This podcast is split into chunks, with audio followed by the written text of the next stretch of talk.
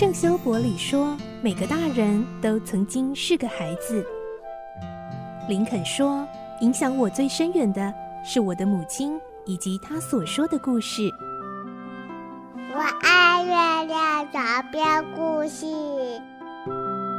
晚安，月亮床边故事。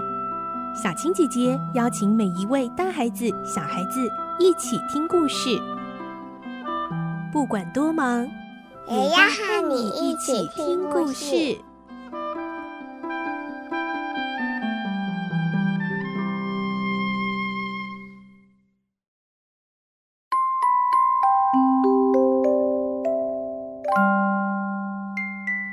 晚安，欢迎你和我们一起听故事。我是小青姐姐。这个星期我们继续来听《葛列佛》的故事。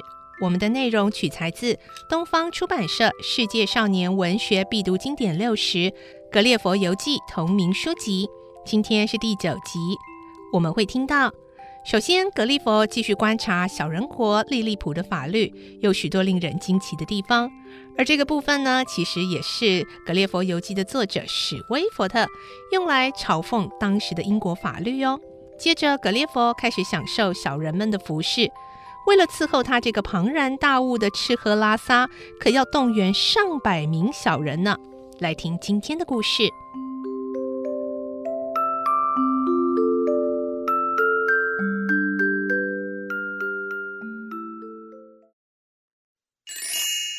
葛列佛游记》第九集：几百名仆人。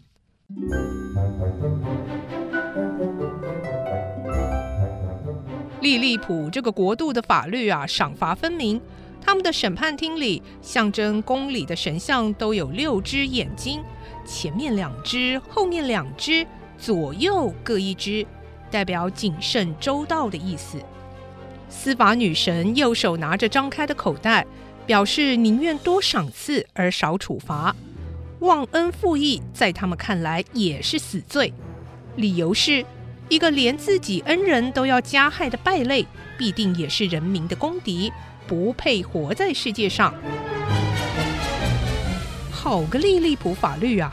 不过我想到，实际存在于利利普那个可笑又卑鄙的政策，借由跳绳上之舞获得高官位。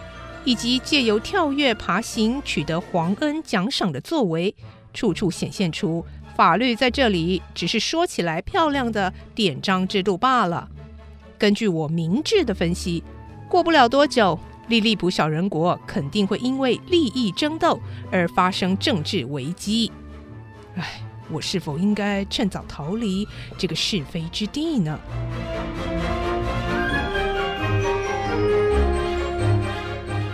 在还没想出办法脱离这个小地方以前，我决定放宽心，好好过日子。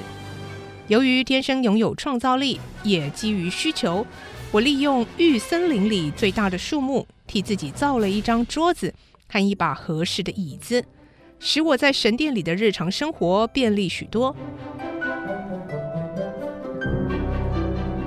之后，有数百个女工为我缝衬衣。被单和桌布虽然是用他们最坚实的布料做成，不过得把几层布缝在一起，增加厚度才适合我使用。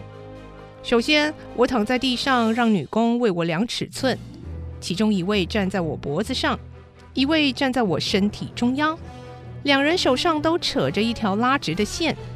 第三位拿着一根尺度量线的长度，然后他们量了我的右拇指。哎，这样就好了吗？对呀，根据数学方法计算，拇指的两周半等于手腕的一周，推算下去就能知道脖子和腰部的粗细，不是吗？嘿，这倒是新鲜。回去后一定要告诉我那做裁缝的婶婶，制衣量身不必那么麻烦啦。后来，另外来了三百个男裁缝帮我做外衣。不过，他们量尺寸时采用的是别种方法。我直着上身，屈膝跪地，他们就把梯子搭在我的脖子上。几个人爬上梯子，从衣领处放下一根带着垂的线，垂到地面。这恰好是我上衣的长短，很有趣吧？所有衣服都是在神殿内做的，因为连他们最大的房子也容纳不下这种几百人的场面。哎，别费事设计了，我比较喜欢旧款式。我把旧衣服摊在地上让他们比照，所以做的非常合身。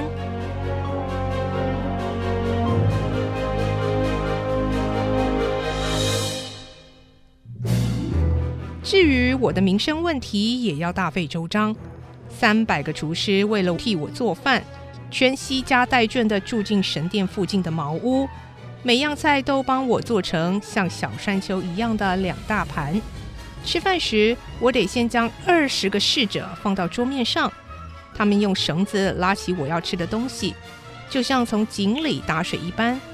地下还有一百多个人在一旁伺候，有的捧肉。有的扛着酒桶和各式饮料。说真的，多亏小人们聪明的头脑，否则我的日子可难过了。皇帝听说我过得不错，便传旨来说，将带皇后、王子、公主到我家来共进晚餐。为此，我特地打扫了神殿的内外，迎接这光荣的一刻。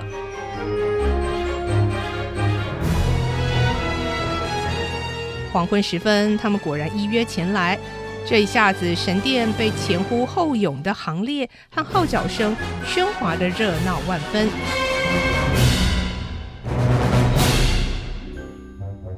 陛下莅临，使寒舍蓬荜生辉啊！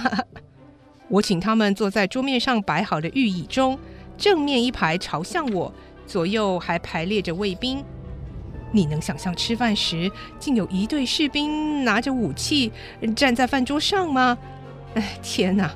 等我回到家乡描述这种场面，肯定没有人会相信的。我的三百名厨师今天一定非常忙碌，御膳必须要御厨来伺候才行。皇帝特地带了二十名御厨来指挥这里的师傅，免得弄出端不上台面的菜色。御厨大呼小叫地指挥一阵，不久餐桌上就摆满了山珍海味。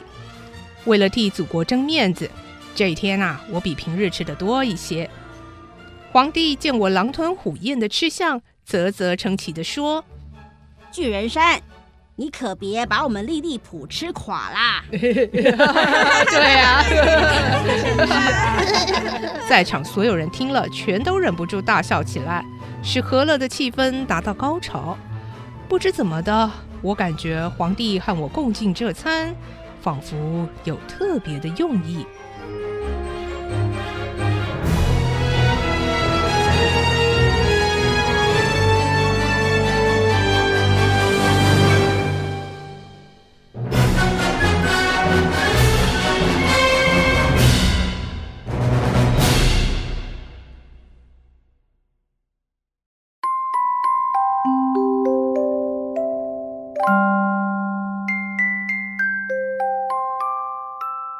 今天的故事就先听到这里喽，明天再继续来听《葛列佛游记》。